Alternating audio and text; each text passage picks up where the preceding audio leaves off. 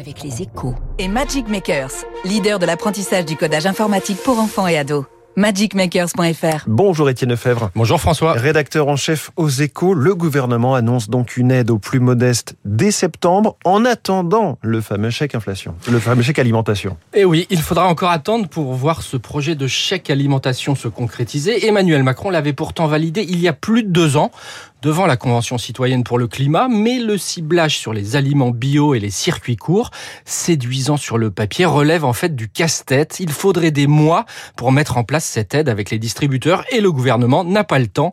Il veut du sonnant et trébuchant sans condition. D'où ce chèque aux plus modestes qui sera versé dès septembre et qui rappelle furieusement mmh. les aides accordées à deux reprises pendant la crise Covid à plus de 4 millions de foyers.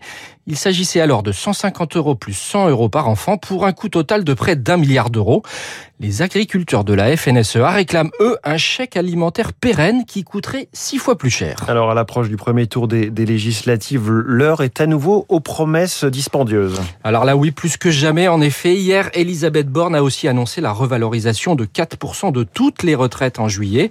Et selon les informations des échos, la même hausse s'appliquera aux minima sociaux comme le RSA et aux prestations sociales telles que les allocations familiales. Il avait été un temps envisagé des hausses différenciées, les calendriers n'étant pas les mêmes.